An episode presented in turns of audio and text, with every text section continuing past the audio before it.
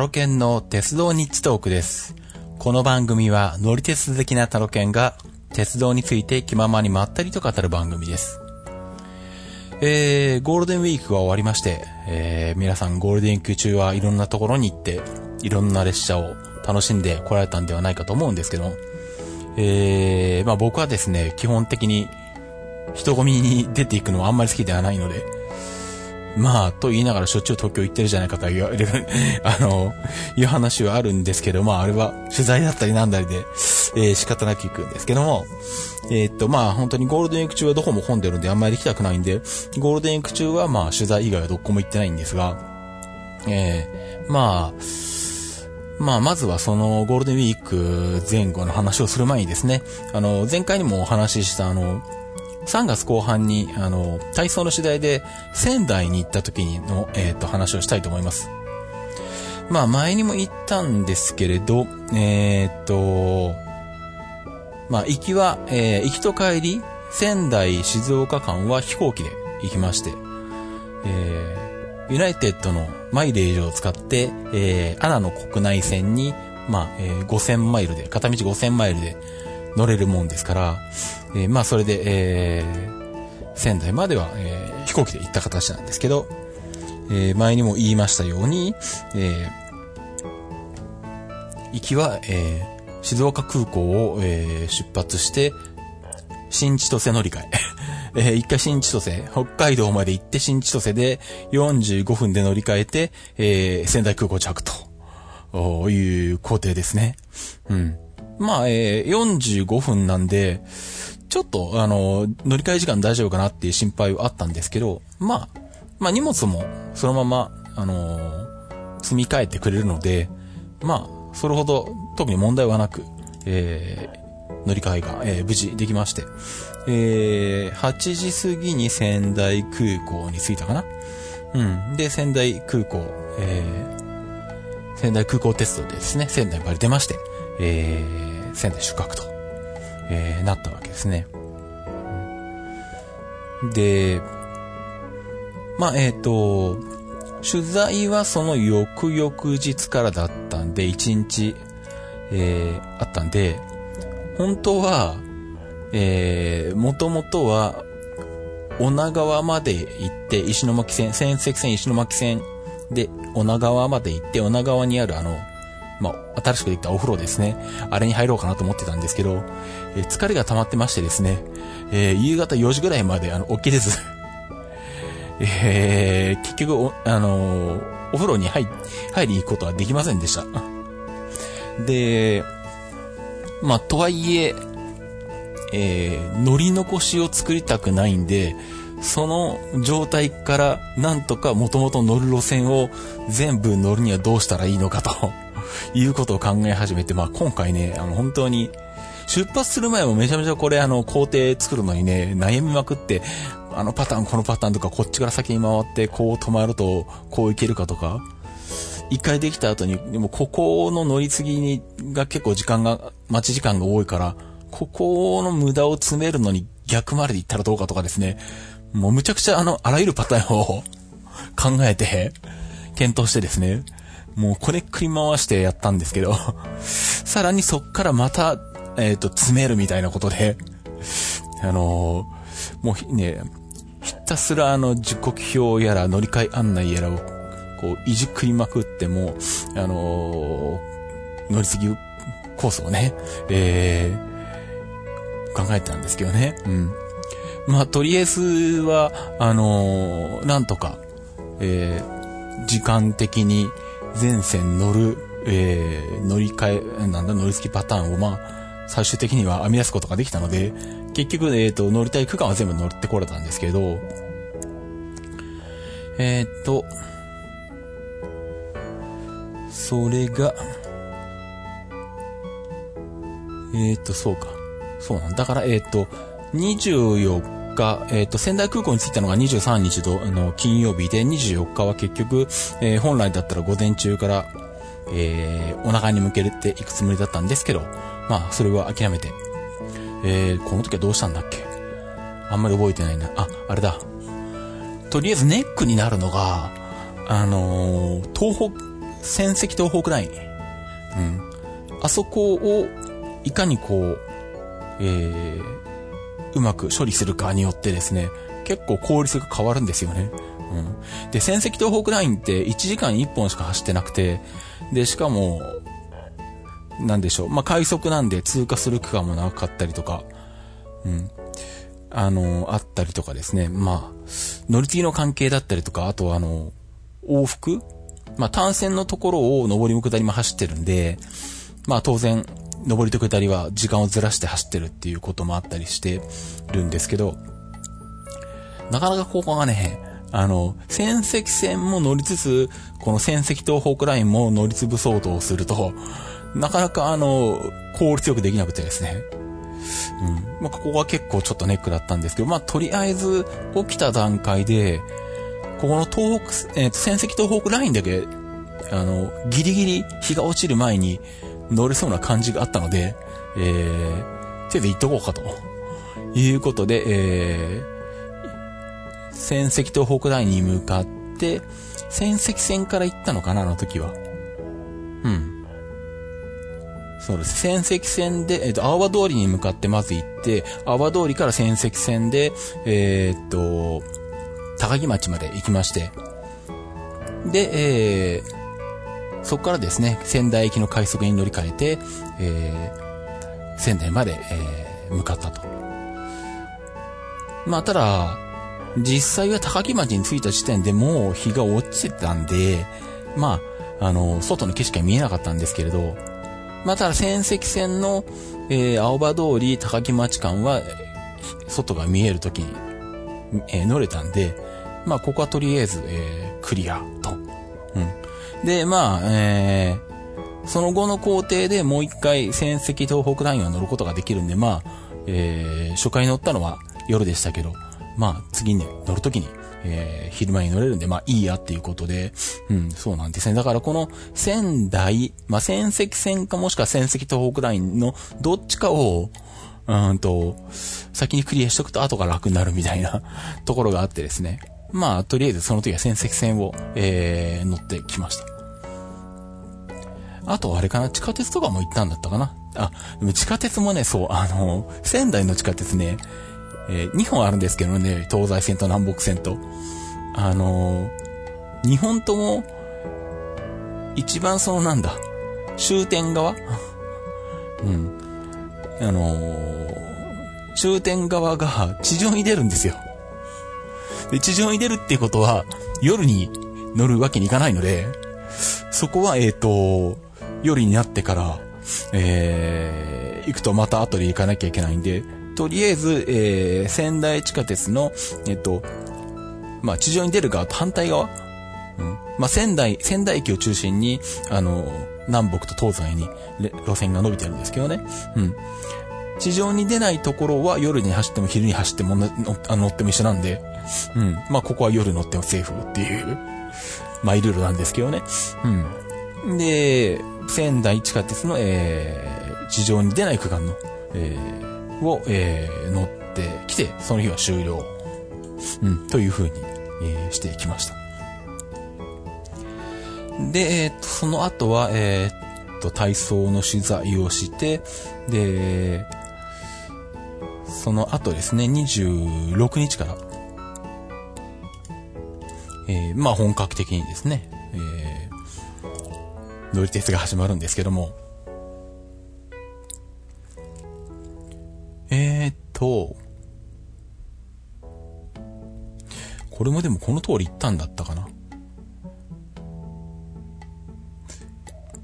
うん、本当にこのお時間に行ったのか、うん、あの、記憶がないっていうかね。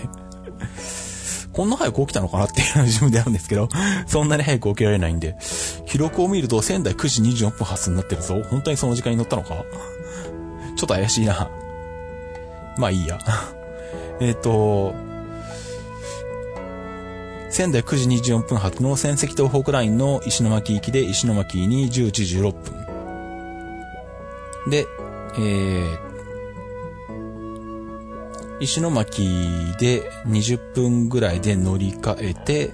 女川。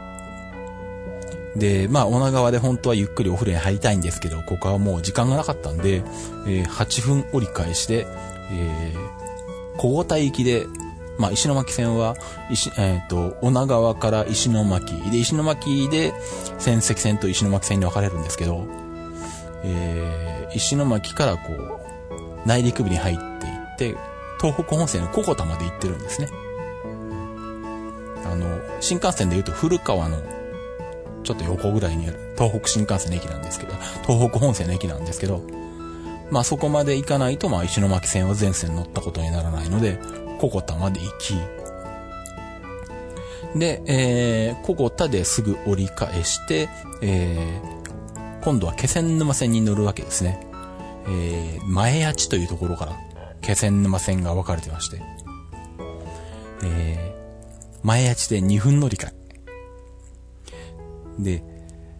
ここの前谷地から柳津っていうところまでは列車が走ってるんですけど、柳津から先は BRT 化されてるんで、えー、気仙沼、柳津から気仙沼までは BRT に乗る形になるんですね。ただここも時刻表見てるとややこしくてですね、前谷地柳津間は BRT と列車と両方走ってるんですね。なんで重複して走ってるのかよくわからないんですけど。まあね、BRT の方は、この区間は一般道を走るので、まあそうすると列車では、あの、立ち寄れない、あの、病院とかなんかこう、利用客の多いところに停留所を設けられるからっていうことで走ってるのかもしれないんですが、まあ、えー、で結構、前足柳津間の列車が結構少ないので、結構ここも乗り継ぎを作るときに苦労したところですね。で、まあ、前足からそんな感じで気仙沼線乗りまして、で、柳津に着き、で、柳津で10分ぐらいいますと、えっ、ー、と、BRT の気仙沼駅が来るんですね。で、それで気仙沼まで行きました。この区間はね、あんまり専用道多くないんですよね。うん、下道が多くて、で、区間によってはまだほぼ手つかずのままというか、あの、震災の時のまんまになってるところとか、あってですね、あの、気仙沼線の高架駅とかトンネルとか何もまだ、うん、整備どころか、何も手を加えてられてないっていうところも結構多くて、まだまだ全然進んでないんだなっていう感じでしたね。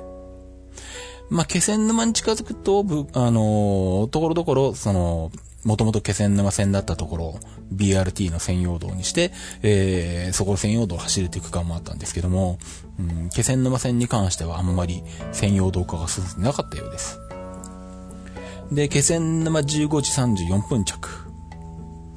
で、こっからさらに、えー、盛り線になるんですけど、えー、ここも BRT ですね。盛り線はもう全線 BRT 化されたので、え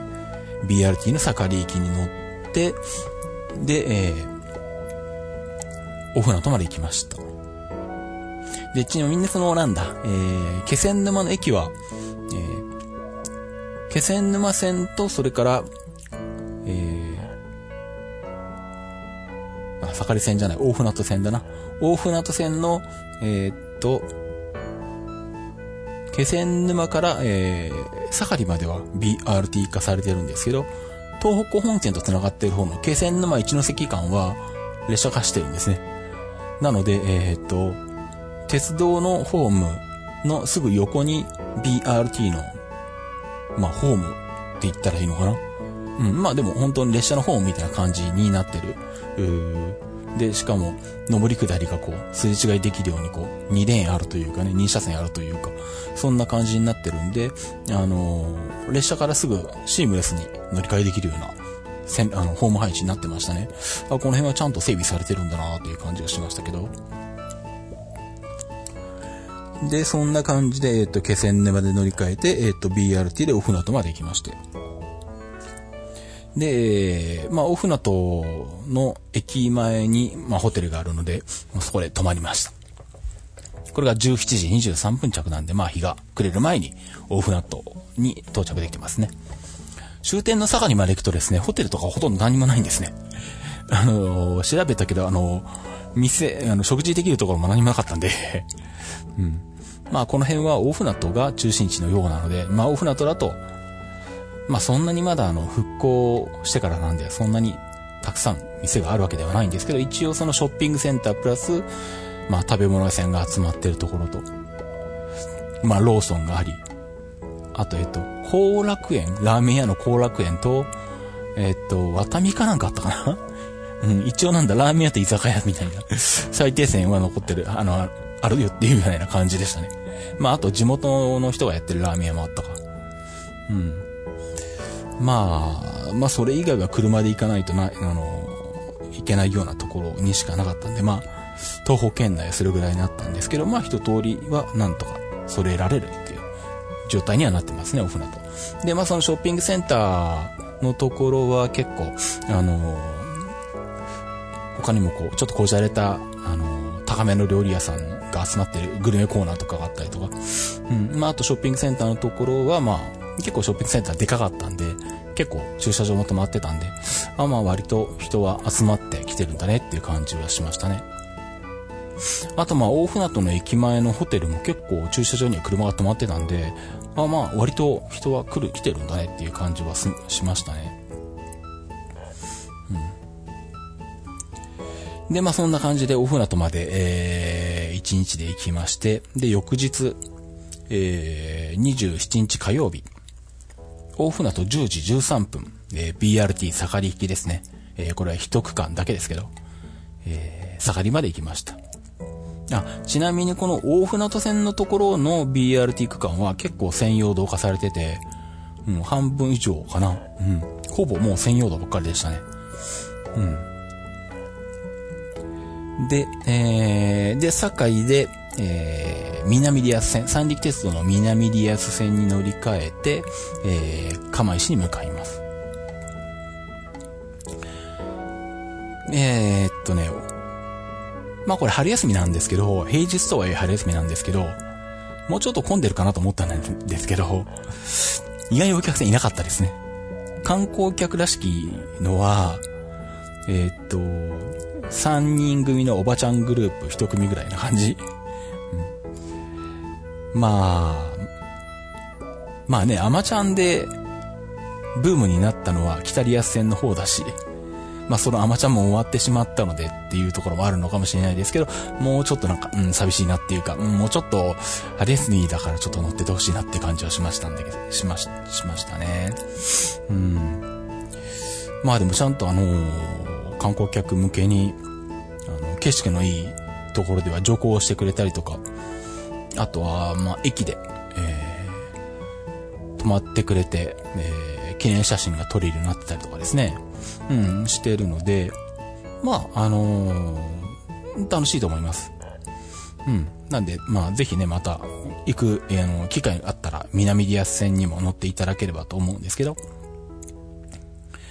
えー、そんな感じで、釜石に着いたのが11時48分。お昼頃ですね。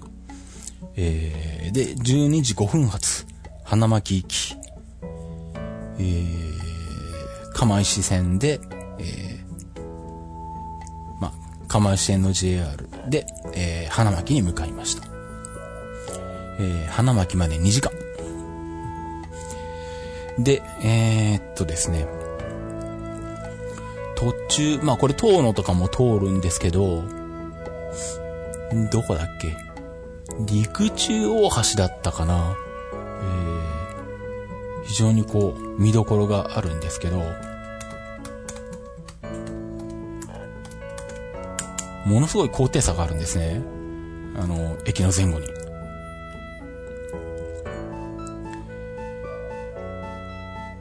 えー、っと、うん。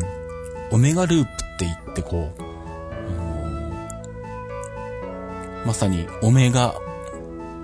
オメガの文字の通りにこう、ぐるっとこう、大回りして距離を取って山をなんとか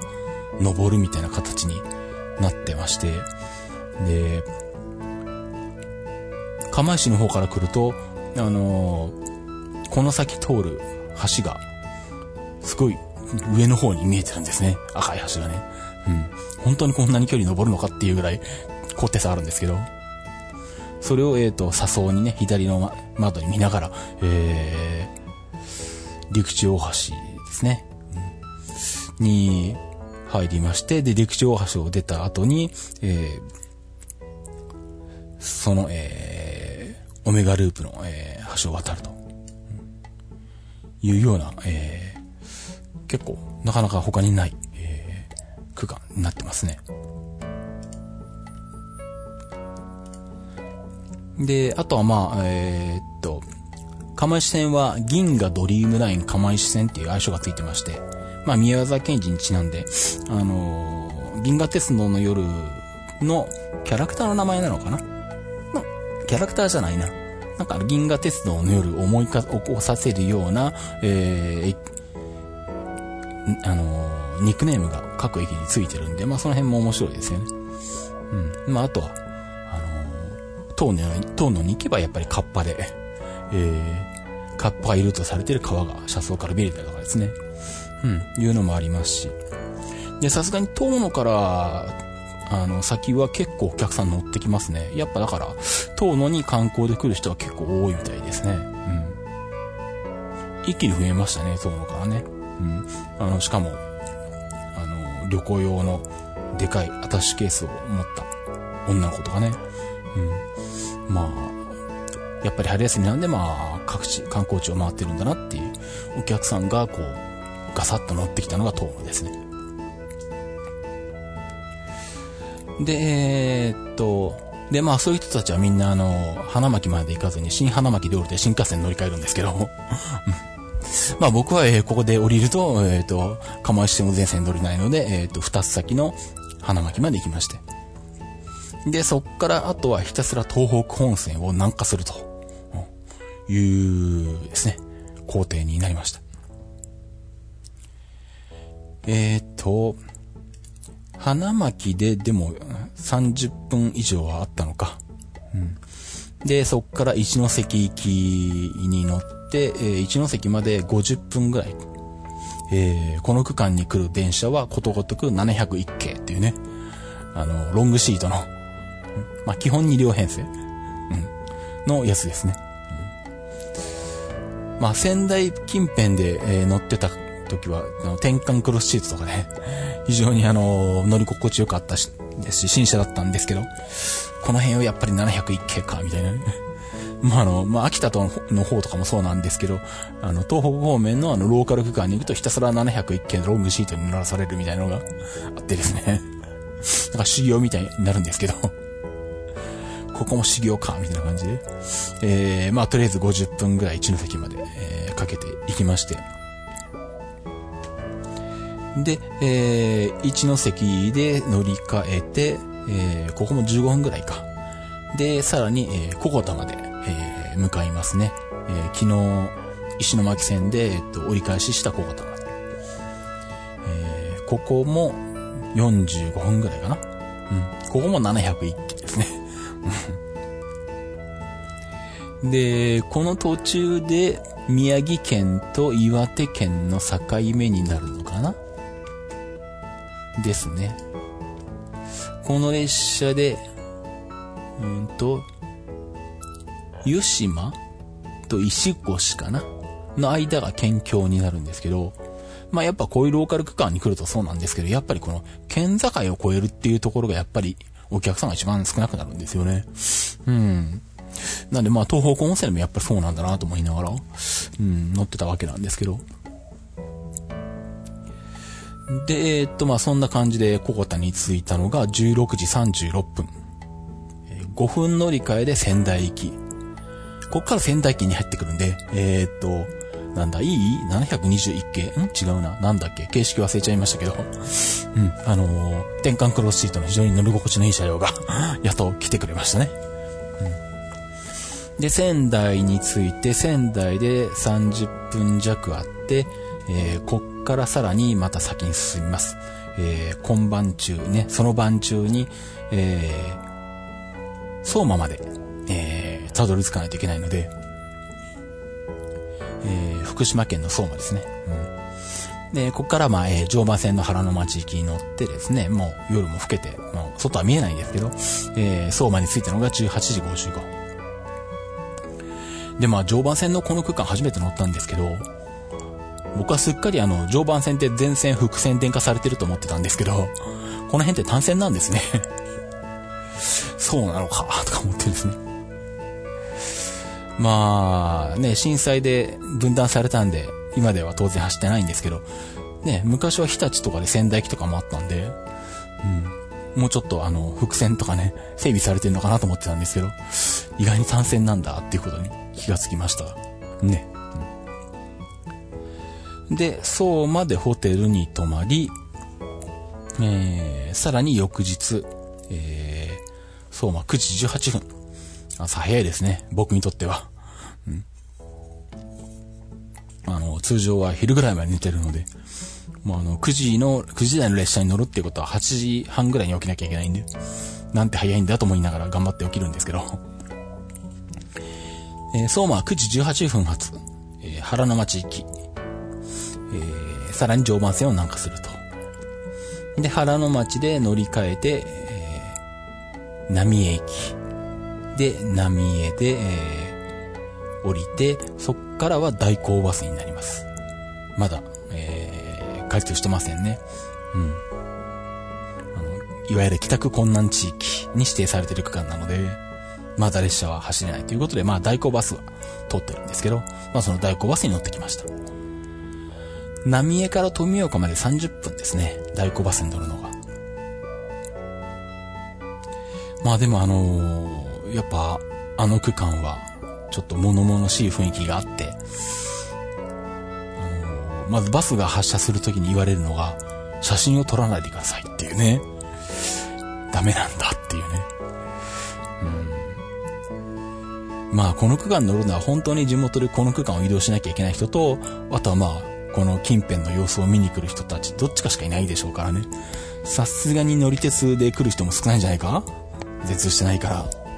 うん、なんでまあ、ね、な何対策かよくわからないですけど、写真撮っちゃいけないとか言われてですね。まだそんな感じなのかとか思いましたね。で、まあ実際、車窓から見える、まあ国道沿いには行くんですけど、あのー、車窓から見える建物とか見てると、まあ、結局帰宅困難地域なんで、あのー、取り壊すことも直すこともできないでしょうね。あの、災害当時のままで、ね、島村がこう、建物が崩れてるとかね。うん。パチンコ屋の看板が倒れて、そのままとかね。うん。本当に震災そのままの状態になってる建物がまだ、まだ残ってて、まだ何も終わってないんだなっていう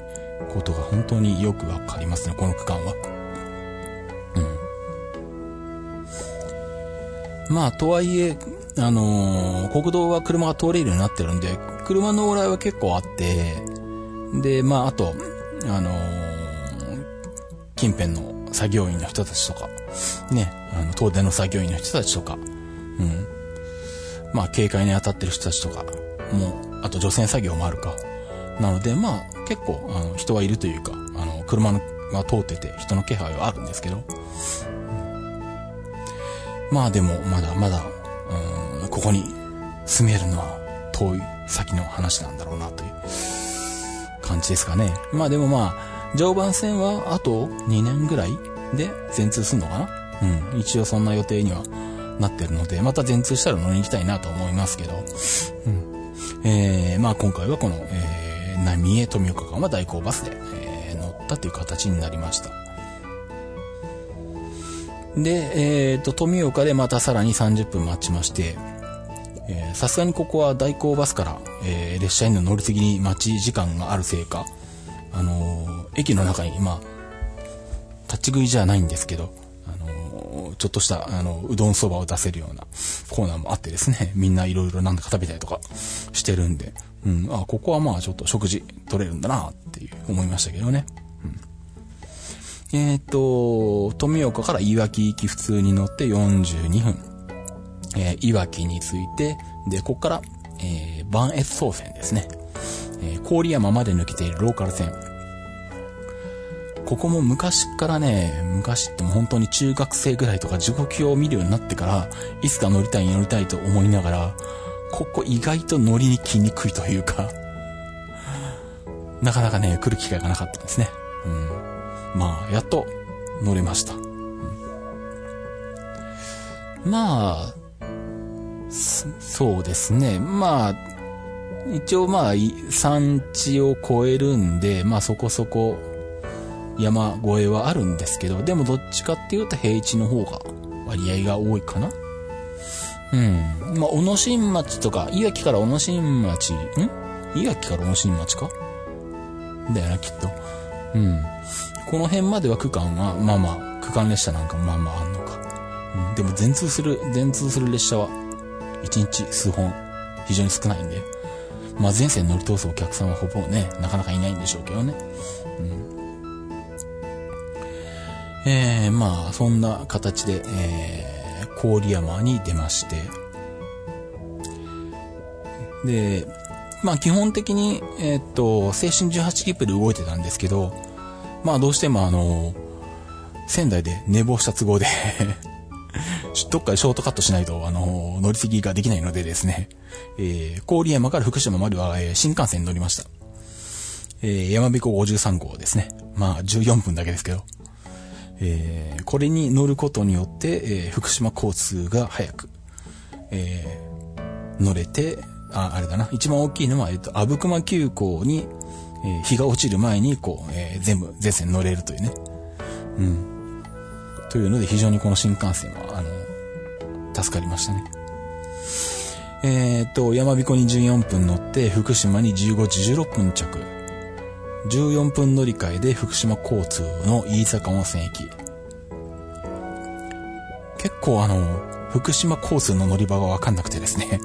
ちょっと焦ったんですけど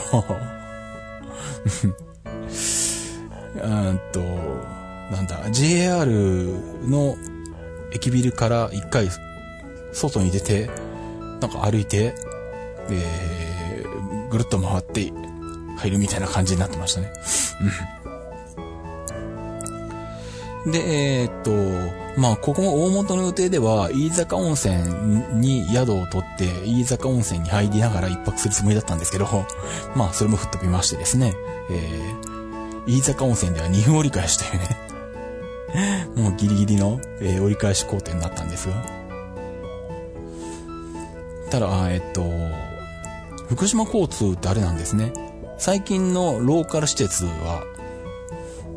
ワンマン化されてることが多くって、だいたい車掌さん乗ってないんですけど、この福島交通はワンマン運転してなくてですね、車掌さんがかな、あの、必ず乗ってるんですよね。で、無人駅もあるんで、あのー、車内で、車内補充券を売ってまして、ほう、これは珍しいと思ってですね。えあのー、久々に車内補充券を買いまして。まあ、車内補充券を売ってもらうときは、あの、車掌さんに行ってどっかあの短い安い区間で1枚あの適当に作ってくださいって言って頼んでですね、えー、作ってもらうんですけどね。だいたい百何十円ぐらいでね、えー、車内補充券が手元に残るんですけど。うん、で、まあもちろん JR みたいなあの、レシート式じゃなくって、あの、紙にこう、ハサミ入れていくっていうね、やり方になってまして、おーっていうね、なかなか最近見れないんですね。この車内車内補助券がね。うん、で、車内補助券ってあの、大体、あのー、全路線、まあもしくは全駅が書いてあるんで、まあ非常にこう記念としていいというかね。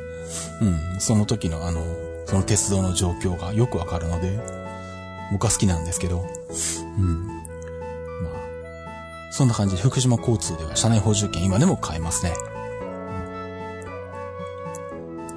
えー、そんな感じで、えっ、ー、と、2分で飯坂温泉折り返しで、トンボ帰りで福島に戻ってきまして、えー、そこから今度、阿武隈急行の、えー、月の木行き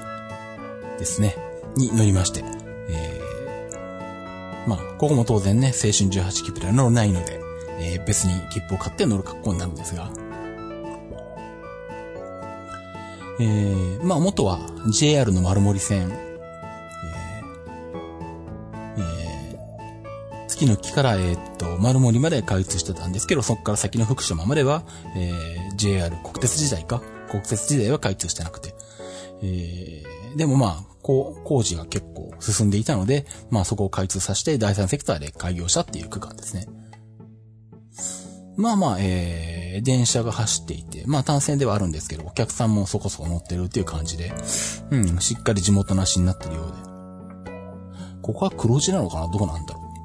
う。ん。まあでもあの、東北本線とかと遜色ないんじゃないかなっていうぐらいのお客さんは乗ってますね。で、えっと、まあそんな感じで、えー、阿武隈急行にも乗ってくることができて、で、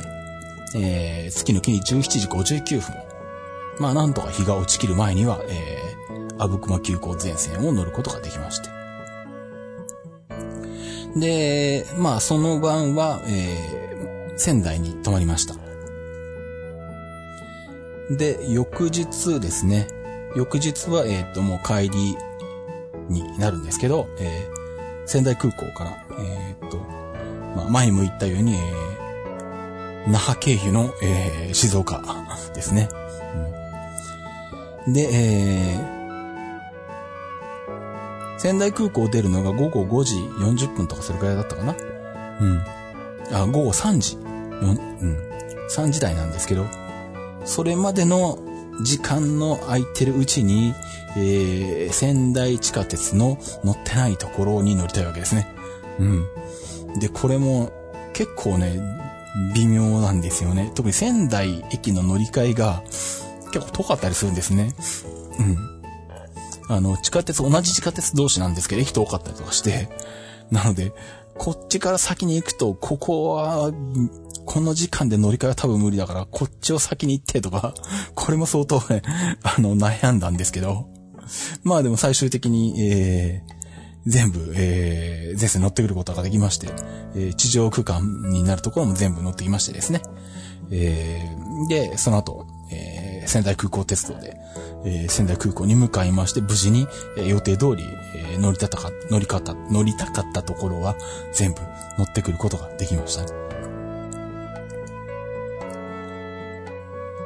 で、えー、っと、で、まあ、あとはそう、そうですね。えっ、と、仙台が15時45分か。うん。で、えー、っと、直接那覇に着くんではなくて、福岡空港乗り換えなんですね。うん、あ、で、しかもですね、えー、っと、まあ、この辺はあの、飛行機好きの方じゃないとわかんないかもしれないんですけど、あの、仙台から福岡に乗ったのが、えー、っと、アイベックスエアラインっていうね、これは仙台を中心にしてる LCC じゃないんだけど、あのー、なんだろうな。うん。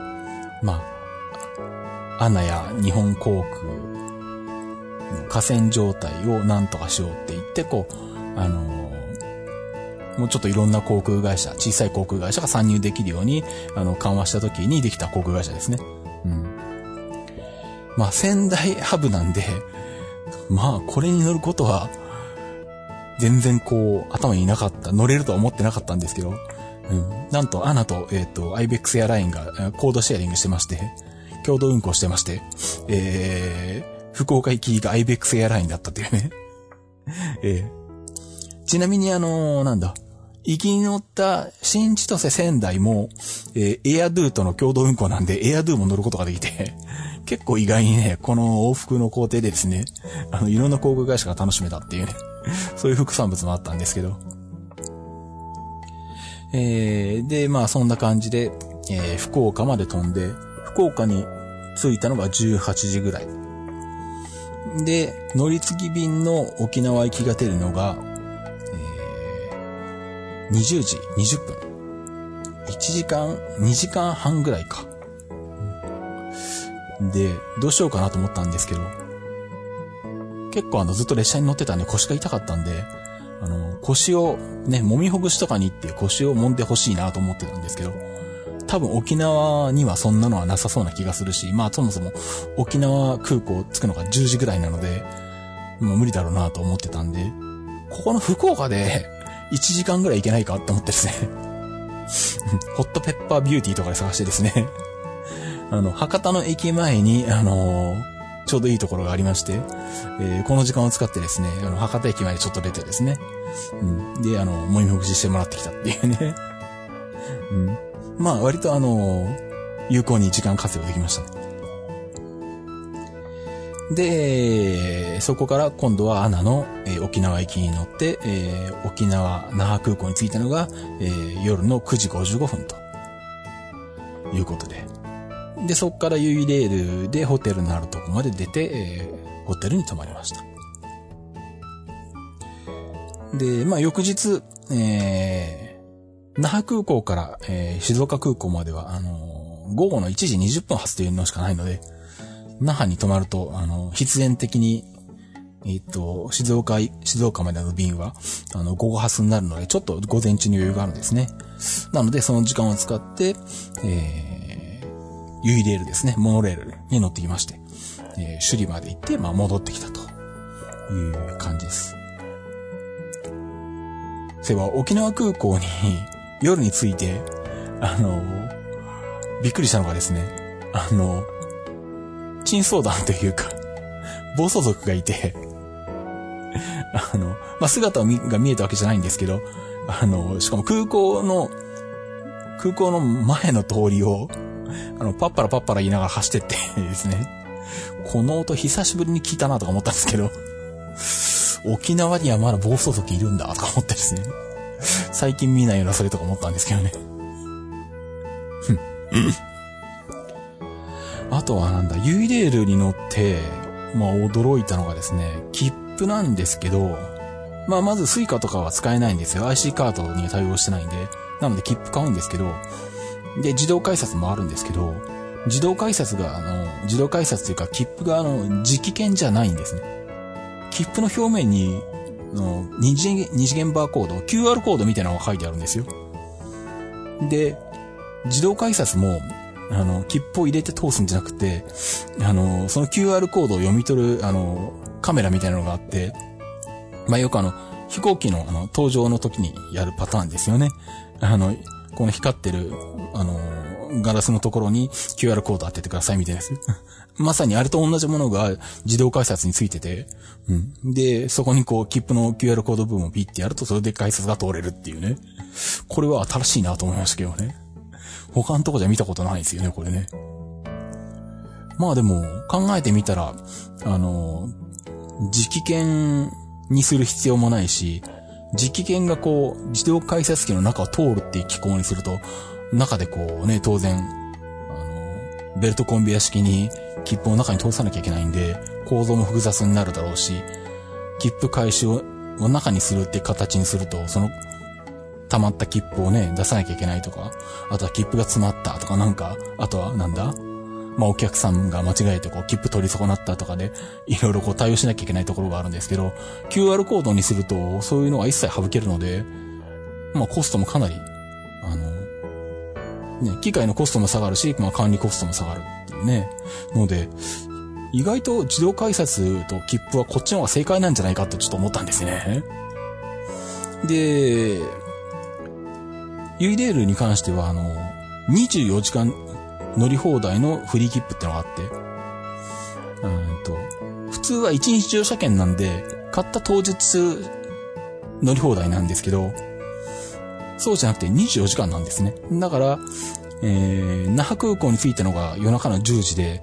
で、翌日のもう1時20分には飛行機で出るっていうことは、まあ滞在時間が24時間ないわけで。で、その間にまあ、まず到着した時に、那覇空港からホテルの最寄り駅まで行って、で、翌日は、えー、ホテルの最寄り駅から首里まで、終点まで行って、また戻ってくる。で、えー、まあそうすると、切符を買うよりもその24時間乗車券を買った方が得なんで、その24時間乗車券買ったんですけど、これもちょっと珍しいですね、国内ではね。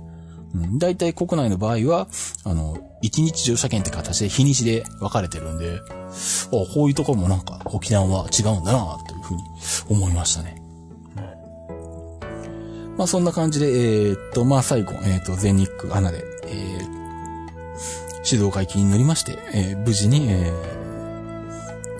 ー、静岡まで、えー、帰ってきました。うん。ということで結構まあね、長い工程にはなったんですけど、まあいろいろと乗れたので楽しかったですね。うん。で、えー、っと、まあそういう話とですね、まあ今シーズン、この後またいろいろと、出かける用事はあるんですけれど、まあ体操の取材もあるし、えー、自転車ロードレースの中継もあるんですけど、まあでも今年はそんなにあれなんだよね。偏僻なところに行かないっていうか あの、坂田とか浜田とかそういうとこはないんですけど。で、しかも、高校のインターハイが静岡なんで、あの、うちから行けるみたいなね。非常に楽なんですけどね。うん、えー、っと、国体が今年福井県なんですね。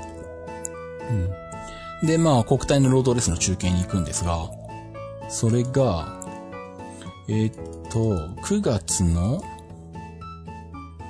9月の29日土曜日がロードレースの中継の日なのか。うん。で、まあ、去年もね、あの、プレ大会が、あの、福井あったんで、うん、まあ、その時も、あのー、えっと、北陸観光フリー切符を使って行きは白鷺で行って、え帰りは飛騨で帰ってくるっていうね。えー、で、それで静岡までの新幹線もついて、えっ、と、19000円っていうね、非常に割安な切符があるんで、もうあの、北陸行くときはもう毎回これずっと使ってるんで、もう、もうなんか、4、3回目とか4回目ぐらいになるんじゃないかな。もうどんだけ高山線乗るんだぐらいの勢いで、毎年大会前線乗ってるんですけど、まあ、今回も、あのー、それで行くつもりでいるんですが、えー、っと、まあ去年までにと富山近辺の鉄道は一通りは乗ったんで、黒部峡谷鉄道も乗ったんですけど、えっと、もう一個乗りたいものがありまして、あの、アルペンルート。あの、立山から、ずっとこう、バスとか、トロリーバスとか、あと東北間もあるんですけどね、ケーブルカーとか。うん。も、えっ、ー、と、あるんですけど、それを、えっ、ー、と、ずっと行って、信濃町に出るっていうね。うん。えっ、ー、と、大糸線の信濃町に出るっていう、そのルート、アルペンルートってのがあって、まあ本当に昔からあって、これも本当に中学生ぐらいの頃からいつか行きたいなと思いながら行けてないんですけれど、このアルペンルートの中のトロリーバスがですね、あの、今年でなくなるんですね。あの、車両の老朽化で、えー、置き換えするんですけど、新しいバスに。その新しいバスが電気バスになると。うん、まあ時代的に見て当然なんだろうなと思うんですけどね。で、そうすると、えー、っと、トロリーバスは、あの、河川があるところしか走れないんで、車体的にはバスなんですけど、決まったところしか走れないから、これ鉄道扱いなんですね、法律上。えー、正式には関電トンネル無機乗電車っていうのか、これは。うん。で、それが電気バスに置き換わると、電気バスはどこでも走れるので、えっと、これはバスになるわけですよ。だから法律的に言うと、えっと、関西電力は、この関電トンネル無機乗電車っていう、えー、っと言われてるこの、関電トロリー、関電トンネルトロリーバスか。うん。の、えー、関電トンネルトロリーバスっていう、えっ、と、鉄道区間を廃止して、で、そこに、えっ、と、新たなバス路線を設けるってことになるんですね。うん。で、まあ、しかもトロリーバス国内で走ってるのがここともう一個、まあ、立山の中でもう一個あるのかな。うん。立山っていうか黒部の中でもう一箇所あるんですけど、まあ、二箇所しかなくてですね。当然自分は乗ったことないんで、まあ、このトロリーバスがある間にアルペンルートに行きたいわけなんですよね。うんえっと、最終日が今年の11月30日か。で、アルペンルートは12月1日から4月までは、あの、雪で埋もれるんで、休止区間に入るんで、来年の5月からは、えっと、もう、あの、電気バスに置き換わってるんですね。なので、えっ、と、今年の11月中に、えー、アルペンルートに行きたいと。って考えると、もうこの、福井の国体の後に行くしかないんですね。うん、わざわざそのためにまた、富山まで行くのも厳しいので、で、まあその辺もいろいろ考えてですね。でもその、2週間前には、えー、っと、北九州で体操の取材があるとかですね。え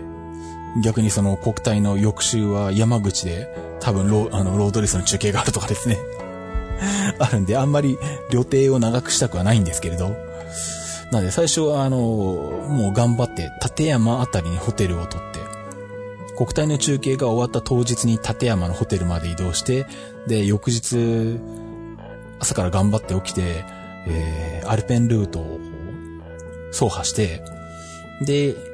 信濃大町から、えっ、と、ぐるっと回ってまた富山に戻ってこようかなと思ったんですね。うん。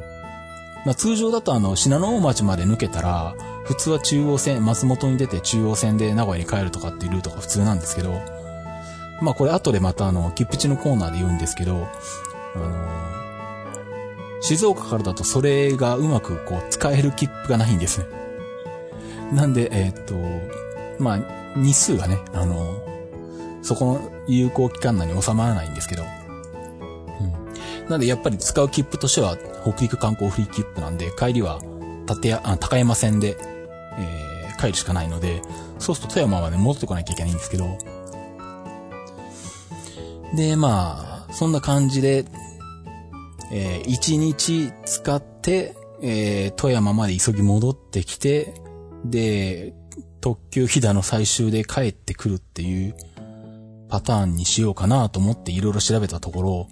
立山駅前にあるホテルがめちゃ高くてですね、2万とかですね して、とてもじゃないか泊まれないと。で、あともう一個考えたのは、えっと、その日の朝ホテルを出発して、で、その日の夕方17時ぐらいかな ?17 時半ぐらいかな？うん。の特急飛騨に乗るんですけど、そういう工程にすると、アルペンルートの間全部荷物を持っていかなきゃいけないんですね。なんで、あの、着替えが入ったボストンバッグを持って、で、さらに、あの、ノートパソコンを下げて、あとさらに通常のショルダーバッグもかけて、で、それで、えっ、と、アルペンルートの東北区間1.5キロとかあるんですけど、そこ歩くのかって考えると、ちょっとそれ厳しいなと、思い。って考えると、やっぱりアルペンルートの前後に富山で安ホテルに泊まって、まあ、朝富山のホテルを出て、で、ぐるっとアルペンルートを回ってきて、またその晩は富山に泊まって、翌日帰るのが、まあ、無難かと。いう結論に至って、まあ、とりあえずホテルは富山駅前に取ったんですけど、うん。なんで予定としては、え、っと、9月の28日の多分昼集合ぐらいで福井集合になるのかな？多分。うん。で、そっから中継に入って、翌日29日に本番で、まあ4時ぐらいには終わると思うので、そっから、えっ、ー、と、富山に行って富山で泊まると。で、翌日アルペンルート1日かけて回ってきて、で、まあ、アルペンルートがやっぱり混雑してると思うんですよ。特にこれ日曜日になるんですよね。うん。最短で行くと2時間ぐらいで走破できるんですけど、実際は行ってみないとわからないっていう状況になってるので、うん、まあ、まあでもまあ、富山まで戻ってこれればいいし、まあ、えー、っと、乗り換え案内とかで検索すると、信濃大町から富山に戻ろうとすると、結構あのなんだ、松本長野経由で長野から新幹線とか出るんですけどね。そんな回り方すんだかよと思うんですけど、まあ、あの、信濃大町南小谷、糸魚川か。あの空間が列車の本数が少ないので、うん。まあ、しょうがないんですけどね。うん。まあ、でもまあ、あの、新幹線使ってでも、まあ、大糸線経路もどっちでもいいんですけど、まあ、大糸線自体はもう、1990年に乗ってるんで、あの、まあ、とりあえず、あの、全線乗ることに、まあ、昼間乗ることにこだわらなくてはいいので、こだわらなくてもいいので、えー、まあ、富山にその夜のうちに着くっていうことであれば、まあ、なんとかなるだろうっていうことで、まあ、そういう工程にしました。なんで、そうすると10月の1日に富山から名古屋、えー、っと、名古屋経由で、えっと、静岡に帰ってくるのか。という風な予定でいるんで、まあ、アルペンルートを今年、えー、行ってですね、トローリーバスに乗ってこようと思ってます。それ以外はまあそんなにこれといった工程はないのかな。まあ、いつも通り、まあ、今月末からツールド熊野があるんで、熊野の取材は行くんですけど、まあ、いつも通り何期で行って、何期で帰ってくるっていう。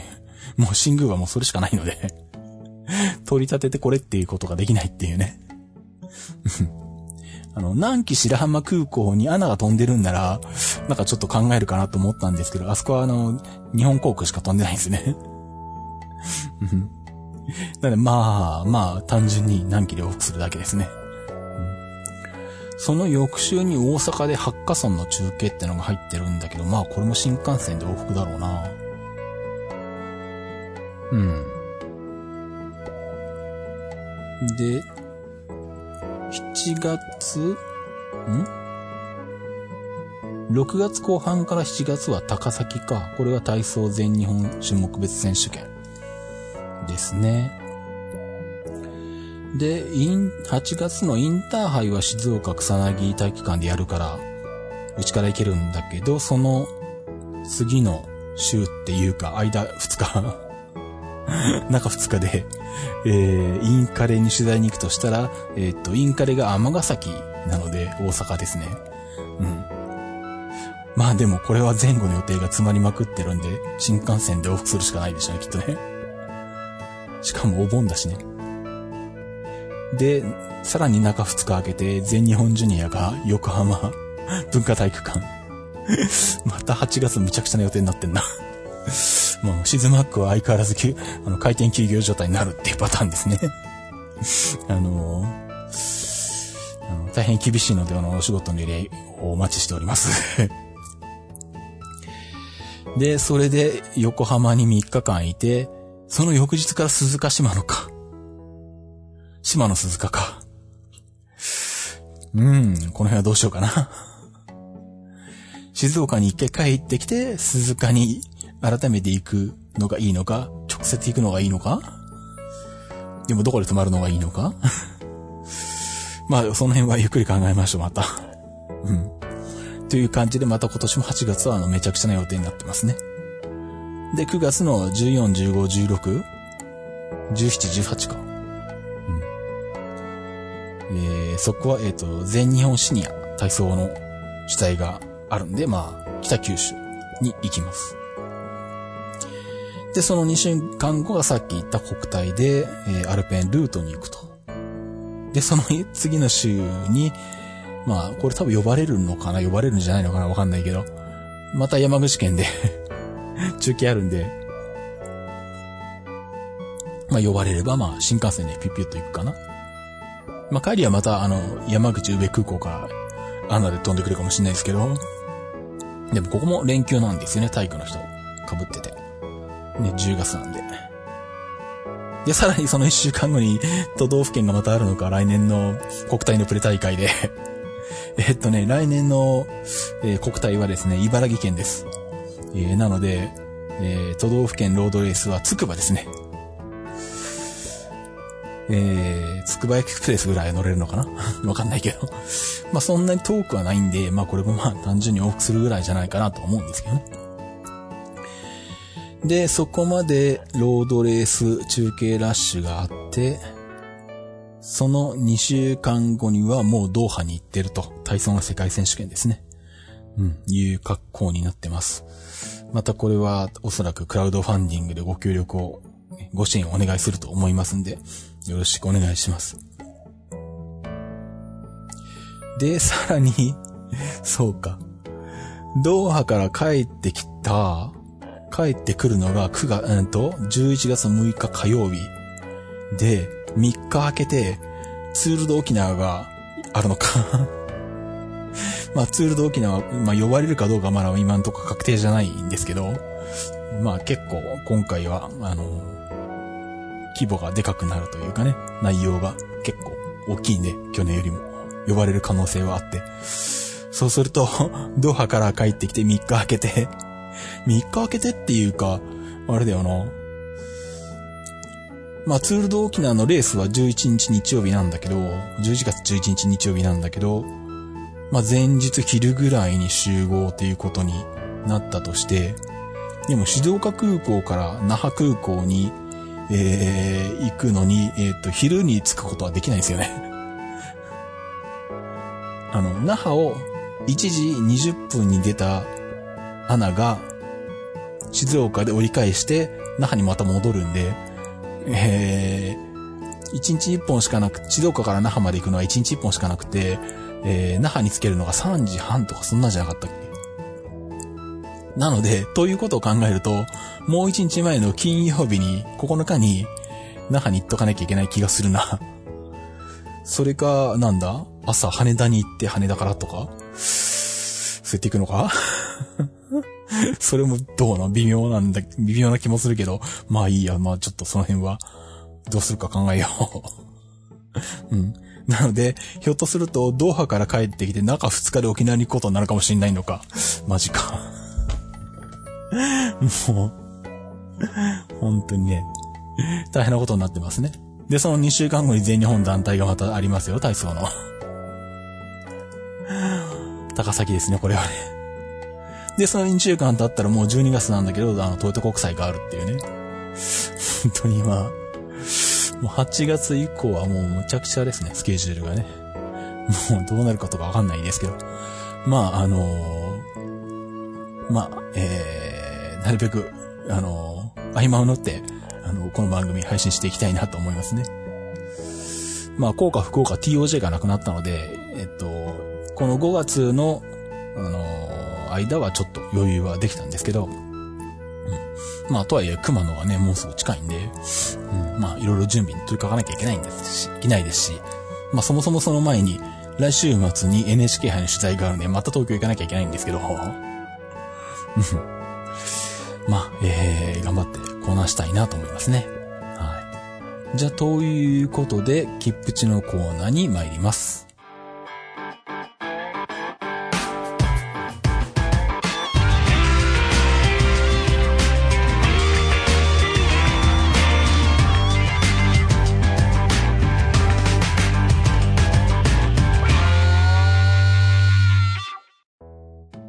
切符の知識、切符値です。このコーナーは、切符のルールを知らなかったばかりに損をしてしまうことがないよう、正規の方法でお得に鉄道に乗っていただくためのコーナーです。え今回はですね、さっきもちょっとお話ししたんですけれど、えー、アルペンルートの特特切符をご紹介したいと思います。えー、っとですね、立山黒部アルペン切符っていうのがありまして、まあ、結構、まあ、あの、有名というか昔からあるので、ご存知の方はご存知なのかもしれませんが、あのー、アルペンルート、えー、を、ま、走破するための、えっ、ー、と、切符ですね。うん。えー、いろんなパターンがあってですね、高山線と中央線を使うパターン。まあ、富山側から入って、えー、松本側に抜けるか、まあ逆パターンでも使えるんですけど、え、これ、飛騨コースっていう名前になってますね。うん。出発地は、まあ、これ JR 東海の切符なんで、えっ、ー、と、出発地として名古屋と、えっ、ー、と、岐阜と、浜松と、えー、静岡か。えー、があります。で、まあ、えー、っと、これは、静岡からだと静岡名古屋の東海道新幹線がついていて、で、富山まで飛騨の特急が乗れ、特急飛騨に乗れて、で、信濃町から名古屋まで、えー、まあ、えー、信濃に乗れるわけですね。うん。で、また、静岡まで新幹線で帰ってくれる。というような形ですね。浜松も同じパターンです。あ、で、逆回りもできます。ちなみに静岡発だと24,890円。浜松発は23,960円。子供用の設定もありますね。約半額ですかね。えっ、と、名古屋市内からだと、18,610円。安いな。まあそんなもんか。うん。でもアルペンルート自体結構高いんですよね。あそこ通ると5000円ぐらいするのかうん。なんでお得だと思うんですけど、これ。まあこれも高山線中央線逆ルートもできます。えー、岐阜発もありますね。で、えー、っと、途中下車、えー、っと、可能区間と不可能区間があるのか。うーんと、岐阜、木田古川間は途中下車できると。信濃町松本間も途中下車できると。あと、中津川瀬場間が途中下車できるのか。まあだから観光地を一緒にまあ回ってほしいって意図でしょうね。高山なんかもだから、あのー、途中下車できるし、ゲロ温泉中でも途中下車できるんですね。うん。あとですね、白鷺コースっていうのがあって、高山線の代わりに北陸線を使うってパターンもあるんですね。これは名古屋発しか設定されてないんですけど、えー、名古屋から白鷺で、えー、金沢まで行って、金沢から北陸新幹線で富山まで行って、で、まあそこからアルペンルート。えー、まあ立山まで富山地鉄で行って、アルペンルート通って信濃町と。で、大糸線で、ま、大糸線で松本まで出て、で、そこから信濃で、えー、帰ってくるってパターンですね。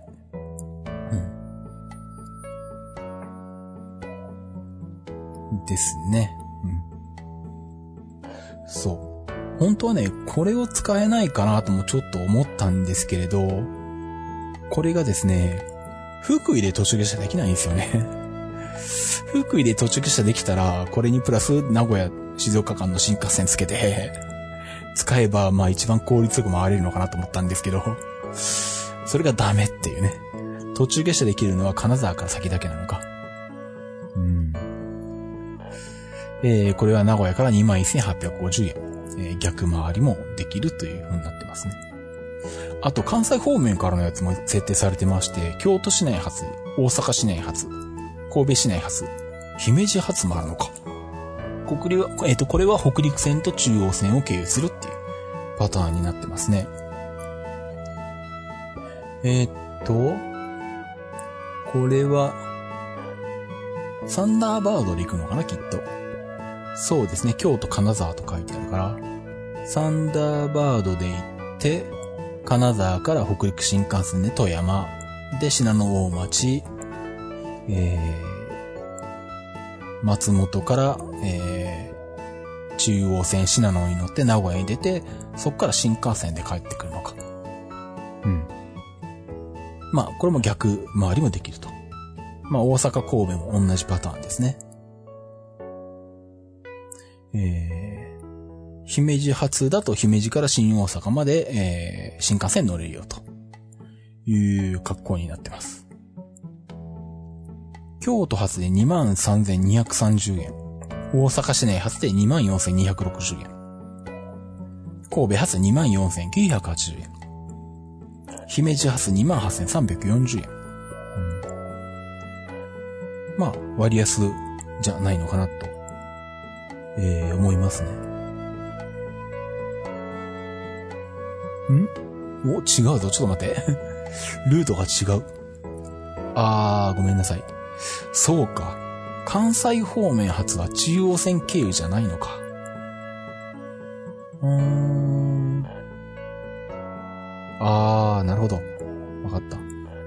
えっとね、関西方面発のやつは、名古屋経由するんじゃなくて、糸魚川経由になってますね。なので、まあ、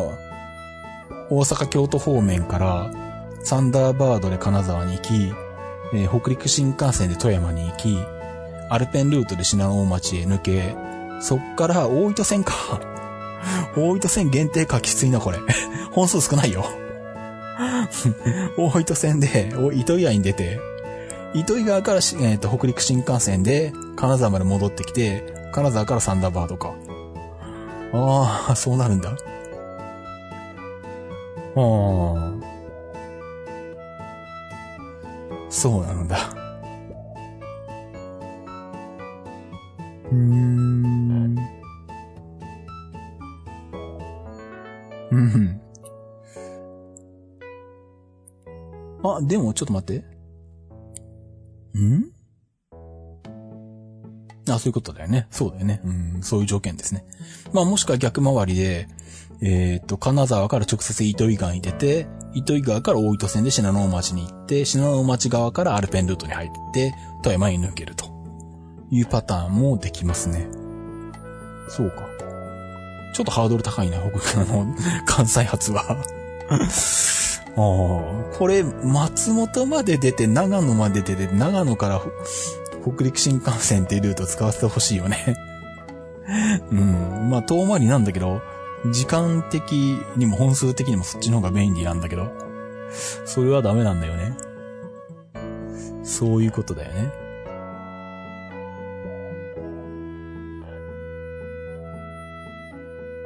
うん。のようですね。うん。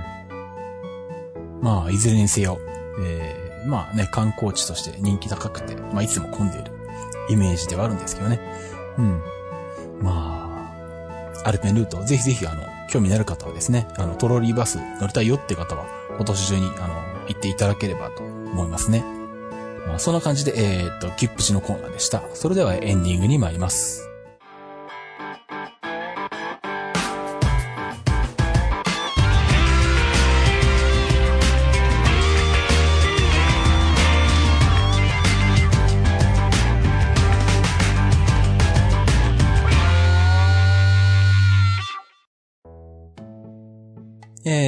ディングです。えー、っと、本編はちょっと盛りだくさんだったので、えー、っと、本編では言えなかったんですけど、この間、久しぶりに、あの、大井川鉄道の井川線の秘境駅の小森に行ってきまして、まあ、小森とあとは、あの、奥大井古城駅にも行ってきたんですけどね。うん。まあ、あの なぜかわかんないんですけど、静岡のお客さんと、なんか鉄道の話になって で、あの、そっから秘境駅の話になって、あの、いや、静岡の井川線には、あの、日本でナンバー2の秘境駅があるんですよって言ったら、あの、連れてってほしいって言われてですね。いや、まあいいっすけど、みたいな感じで。まあ、あの、井川線のね、その区間が災害から復旧してからまだ一度も行ってなかったんで、まあ、いつかね、行こうかなと思ってたのもあったので、まあ、じゃあ、あの、せっかくなんで行きましょうかってことでね、行ってきたんですけど。うん。まあ、あの、そんなに長くは、あの、ね、あの、飛行機とか全然行ったことがない人だったので そんなに長くこう、あの、いさせるわけにもいかないんで、まあ20分折り返しできる一番手軽なパターンでは行ってきたんですけどね。まあでもまあ、あの、アプト式の区間もあったりとかして、結構変化変化に飛んでるんで、井川線は。まあ、楽しめてもらえてようでよかったです。まあ、えー、皆さんもぜひね、あの、機会がありましたら、大井川鉄道のね、秘境駅。まあ、おもり以外にも肝臓とかね、いろいろとありますんで、うん。ぜひぜひよろしければ来ていただければ、ね、と思います。えー、数年前に行った時と何にも変わってませんでした。まあ当然ですけどね はい。えー、そういうところで、えー、っと、じゃあそんなところかな。うーんと、まあできたらですね、まあ、ちまちまと撮っている写真なんかもどっかに載せたいなとは思っているんで、まあ、タロケン .link の方に載せるか、か、もしくは YouTube に音声と画像を合わせて載っけるとかやると大変なのかな？ちょっと手間がどれぐらいかかるかわかんないんですけど、それもちょっと考えてはいるんですけどね。うん。ちょっとその辺何か、また新しい展開を考えたいなと思いつつ、えー、っと、まあ、あとはですね、切符地のコーナーがちょっと回数が今後減るかもしれません。っていうのがあのね、この番組の配信回数がね、あんまり多くないことの理由に、切符値のネタがないっていうのが一個理由にありまして、切符値にこだわってるとなかなか配信できないことがあってですね。うん、なんで、まあちょっと切符値なくても、あの、配信するようにするともうちょっとできるかなっていうのがあるので、うん、まあ切符値は、あの、お休みになるかもしれないですね、今後たまに。まあ、そんな感じなんですけども、まあ、今後とも鉄道日トークの方、えー、よろしくお願いします。えー、ということでお届けしました鉄道日読でした。それではまた。